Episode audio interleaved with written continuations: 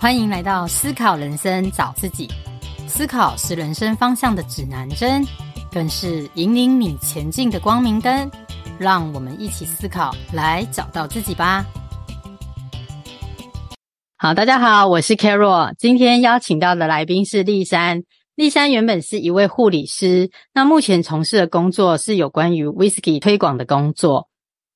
丽珊虽然年纪很轻哦，但是立珊对于探索人生、找寻自己有独特的见解。那我们就来欢迎立珊。Hello，丽珊。Hi，Carol，你好，各位听众大家好，我是立珊。是立珊，你好。那立珊，我们想来聊聊你的人生故事啊。你原本是一位护理师啊，但是我相信你也是经过的有很多元的探索，有很多元的兴趣。你是怎么走到 Whisky 推广的这个工作呢？我自己觉得这也是一个因缘际会，就是还蛮幸运，刚好当时候我去参加了一个读书会，然后遇到了我现在的主管，也因为这个主管是让我从护理师的行业跳脱出来做跟金融理财相关领域的工作。那为什么会到后面又多了一个这个威士忌呢？其实就是因为当时候在做金融理财嘛，其实我们会接触到不同工具，可能是老板啊，或者是不同的 project。那当时候也是因为刚好认识到这个威士忌的老板，他刚好想要创业，我们就透过朋友的介绍，然后就认识到这个老板，然后才有现在的这个新的，我觉得有点像是职业第二春啊。对对对，是因为讲真的，护理师也是蛮辛苦的一个行业。那你经过这么多的，因为你又参加读书会，我相信你是一个非常上进的人啊。那你现在一下子跳到这个威士忌的这个推广，我不知道你中途需不需要考一些证照，或者是吸取到不同的一些知识的领域，才能跳到这一个工作呢？嗯，如果是以就是金融理财相关的，其实当然还是要有一些呃，可能这个专业的证照，可能包含什么理财规划师啊，对。可是我觉得在这个行业上面，其实比较否是你自己自学上面，因为真的有那种很专业的。应该说很专业，他可能对于他自己的财务规划是非常专业，可是，在实战上可能还是需要经验的累积。所以，如果单纯以金融理财这一块，很多人会去除了修呃理财专业的相关的证照，可能还包含了产险、寿险，或者是甚至像证券啊相关的证照。那在 Whisky 这一方面的话，我们自己有去考一个 WSET 的烈酒证照，它是全球的英国这边，它是一个协会，然后举办的一个烈酒证照。对，但是很多人会问说，这个证照跟这个职业的相符性怎么样？老实说，我真的觉得没有什么太大的相关，因为我们做的比较是偏向收藏这一块，比较不是偏向喝酒品酒这一块。对，所以。在那个课程里面，其实教的还是大部分是说，哎，你怎么品饮，然后它这个威士忌的背景，它有什么样的成分，怎么制作，功法是什么？那烈酒又分成很不同的，比如说有威士忌啊、白兰地啊，各式各样的烈酒。对，那只是威士忌是它在这个领域里面其中一小块而已。那所以它整体来说，其实它就是多了一些威士忌的知识。可是对于职场上面，真的实质上要去帮客户去做配置啊，或者是增强选择呃具有增值性的价值的 whisky，其实老实说没有太大的关系。因为其实我知道丽珊她自己本身并没有喝酒，对对对对对，对的这个兴趣，对，所以所以跳脱不同的舒适圈的领域啊，不一定是说。一开始就是以为是自己有的天赋，反而是在你多元探索中你才找到的。那你觉得说如何找到你的热情跟天赋这一方面，你有没有什么建议跟想法？呃，我觉得是我自己的心得分享，也没有到就是建议这一块。就是如果我自己觉得我自己的结论来说，就是整个人生到现在二十七八岁，那我觉得。让我最大的，真最大的突破就是我愿意不断的尝试，但是它是那种很轻量化的尝试，然后找到自己乐在其中的事。因为我当时候还在护理职场上班的时候，其实也尝试过各种我觉得有兴趣的事情，像我那时候还做过护理家教啊，然后写部落格，然后演讲啊，或者是联盟行销这种等等，我觉得我可能有兴趣的事情。然后后来我就发现说，其实我自己最热衷也最有成就感的事情，就是透过自己的经验分享，可能是我自己的一句话、一个故事，或者是曾经发生过的一个经历，然后去影响、改变身边的一些哦周遭的人。对，所以我自己觉得，可能天赋跟热情，它不见得是一个很明确的呃职业，或者是我们大家所既定印象，就是我想要当老师，我想要当医生，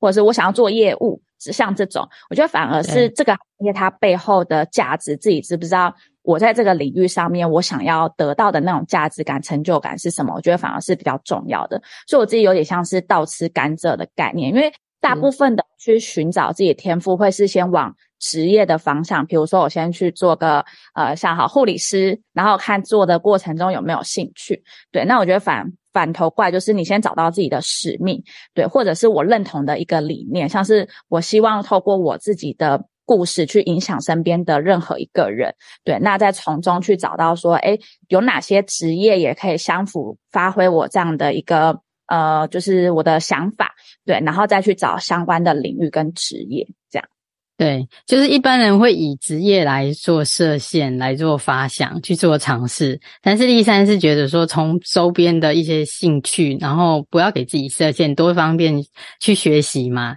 就可以找到现在的你，对不对？对，没错。因为我要举护理师的行业来说，哈，有些人做护理师，他可能喜欢就是接触到不同的疾病，然后从中去看到说，哎，这个呃，可能帮病人就是。呃，照护完之后，他从从可能躺着进医院到他可以走走出医院这个过程，但是有些人他可能喜欢说，哎，我喜欢跟同事之间的那种 team work 的感觉，对，但是他其实同可以在护理这个职业上面发挥这两个价值。但到到底我喜欢的是我喜欢听 work 这种感觉，还是我喜欢把病人就是照护好的这种感觉？对，那如果是听 work，除了护理行业，其实还有很多的职业都符合这种。也有 teamwork 的那种感觉的氛围工作，对。那如果知道说，诶，其实我是喜欢大家一起往一个目标前进，那他又不想要继续待在护理工作的话，他其实就可以用这样的想法去想想看有没有其他职业也符合这样的一个呃做法。对，这是我小小分享。我之前听你分享啊，你的梦想就是也想要成就一个养生村吗？对。对对啊，所以我觉得你还蛮，就是即便现在不在护理的领域啦，可是我觉得你都希望以现有的学习跟资源，然后成就你原本的这个梦想。所以我觉得不一定是钻研，不一定说你现在没有在这个护理的领域，但是你的想法跟思维都还是围绕在营养啊、健康，甚至理财也可以让我们生活更健康这样的思维在做规划，是。嗯。对啊，因为我自己觉得，就是我自己还是比较喜欢，呃，可能跟人相关的事情。对，然后我觉得这也是我从护理跳脱到就是跟金融理财相关职业的一个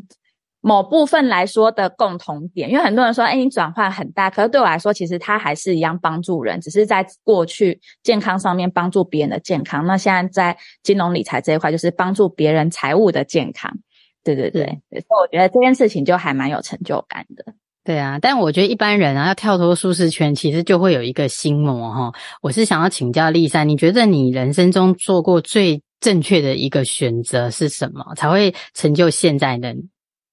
嗯，我觉得到目前为止，我做过最正确的选择就是不断的学习。就像前面看 Carol 的时候，就是我还蛮喜欢学各式各样的东西。对，然后其次，我觉得就是跟随自己内在的声音，就是因为现在的资讯太发达了，所以很多人会上脑，就觉得其实我第一直觉可能想的是 A，但是我实质上最后决定是 B，可能因为过去我很经验啊，或者是爸爸妈妈跟我讲的事情，然后让我选择说，哎，好像 A 这件事情风险比较大，要不然我去找 B 的事情做好了。对，所以我觉得。选就是对我来说，呃，做过最对的事情，可能就是学习；其次，可能就是跟随自己的内在声音。那我自己觉得内，内呃，学习这件事情还蛮重要的，因为我们永远不会知道自己认知之外的东西。对，就像一开始我在还在护理这个白色巨塔小世界的时候，就我那时候跳脱。也是像刚刚 Carol 提到，就是我去参加了一个读书会，然后那边有不同职业身份的人，然后也是透过他们的呃背景不一样，所以我也去了解到说，诶原来在这个职业上面，他的思维是这样的，他们做事的态度是这样。我那时候就有点哇，有点大开眼界。因为之前在护理会觉得说，哦，在医疗啊这种医护环境，其实已经算是还蛮。嗯，比较自以为是的说法，就像金字塔顶端，呃，金字塔的有点像是偏中上顶端的。对，对后来我想说去看看其他的职业，即使是业务工作的人，我反而觉得他们的想法是很跳脱框架的，他不会被一个框架给限制住。所以我那时候去到那个地方，我就突然打破了我那种井底之蛙的心态，想说哇，天呐，外面的世界也太好玩了吧！然后我就，所以我也因为那时候的一个这样的体验，我就觉得。学习这件事情是我呃成功，或者是我在做决策的时候很重要的一个关键要素。对，我真的觉得丽珊很棒诶，因为你在二十几岁就开始学习。坦白讲，我自己啊，在二十几岁的时候，真的都在同个领域就是工作。那下班很就觉得很累嘛，就大部分都是就是在追剧。可是真的回过头来，我来想哦，如果我们二十几岁就开始。知道说，我可能不会一直在这个领域做发展，因为我可能有更多的天赋跟热情。你会多方面给自己学习的话，其实人生的路会更宽。所以，我真的觉得丽珊是一个很很好的例子，对啊。然后你你又可以延伸非常多的兴趣，真的很棒。但是想请教丽珊呢，你一定也会遇到一些比较低潮或需要克服的事啊，那你又是怎么走过来的呢？呃，其实。那时候就还蛮多人会问我说，就是在转职有没有遇到很煎熬的事情？其实我在那个当下，其实你也不会想太多说，哦，到底什么事情很煎熬？所以如果说什么挫败或迷惘，我自己都觉得还好。但是我以到目前为止，如果回首这个两三年的时间，其实我觉得最难熬的那一段时间，应该就是我刚转职的初期，然后还有当时候因为。换了工作，我们现在的工作也不是那种有底薪的工作，所以其实，在你没有收入的情况下，你就只能吃老本，或者是你就只好缩衣节食。对，所以这两件事情加在一起的时候，在如果我回想起，就是那一段时间，会觉得在这这两件事情是我目前为止我觉得最最辛苦的那个时光。对，可是到如果说在那个当下，其实我也不会想太多，因为当下我只专注在说，哎，我要怎么在我。转换跑道的时候，赶快上轨道。那时候你也不会想说到底是成功或不成功，你只想说，我只想赶快上轨道，我赶快找到就是在这一条路上面的呃成功的方式。对，不要说成功，应该说找到适合自己的方式。就像我们到不同的领域都会有三个月的那种试用期嘛，就相对就是，即使我转到呃新的领域，它可能比较偏向业务的工作，我就在想说，怎么赶快去上轨道，开始去。知道说这个领域我需要拥有什么样的能力，那我需要累积什么样的经验，对，所以其实就是呃，我觉得是现在看当时候的那一段，觉得嗯，那个时候真的还蛮辛苦的，因为那时候可能甚至一天的伙食费可能就是一百块、一百五十块这个中间，因为你吃太多，你的那个老本就会减得比较快，对，所以当时候你只会只专注说哇，你你要赶快上轨道，要不然你这个很容易就会又回到。呃，当时候就是可能护理的职场工作啊，或是呃，你可能就不能做你想要做的事情。对，嗯，所以我觉得，与其说是克服，不如说是呃，我们把我们的专注点放在哪件事情上面。对，那有一句话是这样说，就是你专注的事情，那个东西会被放大。就比如说，我专注想要学习，我身边很多的资源或者资讯就会来自于学习。但是我专注在说，我想要放弃，我觉得很累。那大部分你听到的声音都觉得你这工作不适合你，然后你要赶快放弃，你要赶快回去你原来的工作，要不然你这样真的会饿死什么的。我觉得那个其实就是改变信念跟改变你到底想要的东西是什么。对对，莉莉珊她的心心脏真的很大。我的意思是说，你的意真的你的意志力算是蛮坚强啊，因为大部分人就像你讲的，他遇到困难，他可能会有小我的声音，他就比较容易放弃。那还有一点，我觉得是你的你的想改变的这个心起步的也蛮早的，所以在年轻的时候，我们还没有成家立业，我们可能也比较不会有受那么多人干扰，就你自己的尝试，可能你自己负责嘛。但是你如果像像到中年再去探索，讲真的，你就会考量更多，你会想说，呃，有什么在老公啦，有小孩啊，有长辈，我那时候思绪可能就会更复杂。所以我也真的是蛮建议，就是听众朋友，我真的真的觉得越早啦，越去探索自己的人生第二曲线是蛮重要的，对，才不会有这么多的顾忌。我自己蛮有感，Carol 说的这件事，因为我当时要转换的时候，其实我我妈也是说，你晚一点再转，你在护理再多做个几年，你再转换。他希望我做五年后工作，护理工作，我再转换其他职业，因为他觉得如果我转换之后的职业不适合，我想要转换回来护理，五年这个年资在职场上面比较好找得到工作。可是我当时候也是想到说，那时候就算了一下，我毕业二十二岁。然后五年等于是我二十七岁，也就是我现在这个台名点。但如果那时候不适合了，我想要再转回来，很快我就三十了。可是女生其实终究还是会有婚姻这件事情。虽然很多人就说你不要被这种东西给绑架，可是我觉得以我自己的想法跟我自己的人生规划，我也会希望我未来有家庭的时候，我可以就是好好的陪伴小孩子长大，或者是好好的就是让老公可以不用为了家里这件事情，然后就呃。就是限制了他的发展，对，所以想说，诶，那如果我早一点转换，如果真的也失败了，真的很很不幸的失败，我觉得也没关系，反正我回到护理，我那时候也还年轻，我还可以继续再多存一点钱。但如果我成功了，我后面其实就是，我觉得那个就是机会成本的问题，我觉得，诶，那我就反而就是反而无后顾之忧。所以当时候也是像 Carol 说的，就是。反而我觉得年纪越大，你的局限跟挑战会越多，可能包含家庭。那如果说当时候，呃，你下有小，上有老，你又想要去做一个很大的突突破，我觉得这个是更具挑战的。所以我反而觉得到中年还愿意转职的人很厉害，因为像我们这种单身族群，根本就不用怕说失败怎么样，反正你把自己胃顾好了，基本上没有太大的太大的问题，对啊，所以。这个是我我还蛮认同 Carol 说，就是趁早你想要转换的时候，赶快就咬着牙撑过去，都一定会胜过于你过了中年后，你还有很多的呃环境啊、家庭因素要转换，我觉得反而是更辛苦的。对啊，我真的是蛮认同立三说的。好啊，那最后啊，我想要请立三就是鼓励一些呃，鼓励一些对于自己感到很迷惘的或不敢再踏出一步的朋友，你有没有什么话想要对他们说的呢？呃，我我自己在我当时候转职的时候，我听了一个 podcast，然后我想要也是 case 这个 podcast 的一个、嗯、呃，他想要传递给观众朋友的的想法，然后就是也分享给大家。就他就说什么呃，当你人生还没有走到尽头的那一刻，其实都不算是放弃，除非你自己先放弃了自己。对，就是我觉得这句话是我转职后还蛮让我印象深刻的。因为呃，小时候我们不是会玩那个玛丽欧的游戏嘛？然后你从开始到结束去，就是你跳跃，然后拿到那个棋子的那个当下，